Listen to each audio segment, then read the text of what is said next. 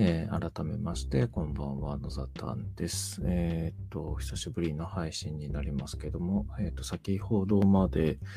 ちょっと、えー、えー、なんていうんですかね、授業モデルというか、うん、アディモデルというものの授業の設計の仕方とか、えー、そういうのの勉強会、オンラインの勉強に出ていて、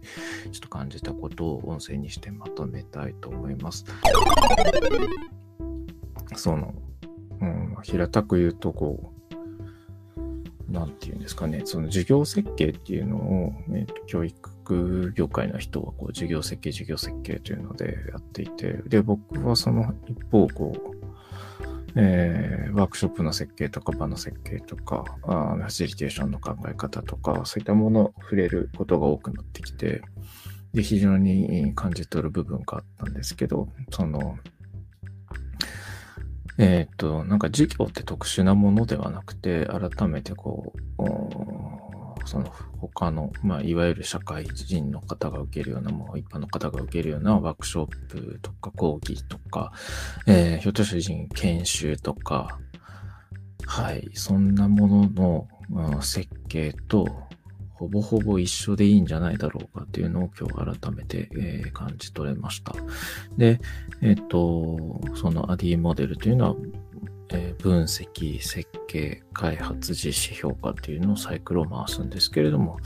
え、分析というのは目の前にその受ける側の特性とか知識や経験を教える内容、教室の環境とかですね、そういったものに、ね、フォーカスを当てて分析をして、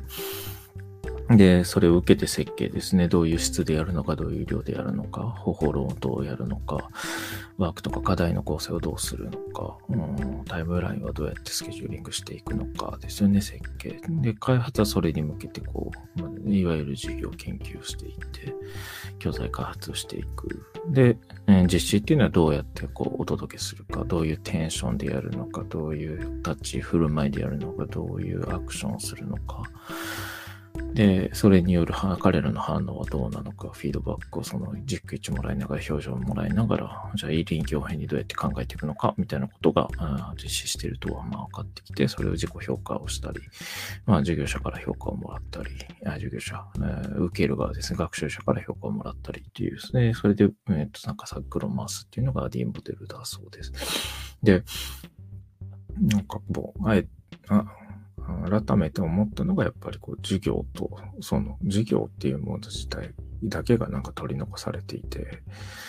えー、まあ、一斉講義スタイルっていうのが、うん、その企業研修とか、まあ、社会人の研修とかでほぼほぼない、なくなっていって、こう、ワークが入ってきたり、アクティブラーニング的な、その何か活動しながら、こう、頭を使って、えー、活動していくようなものが増えていく中で、やはり学校の授業というものだけが取り残されている感があって、で、その、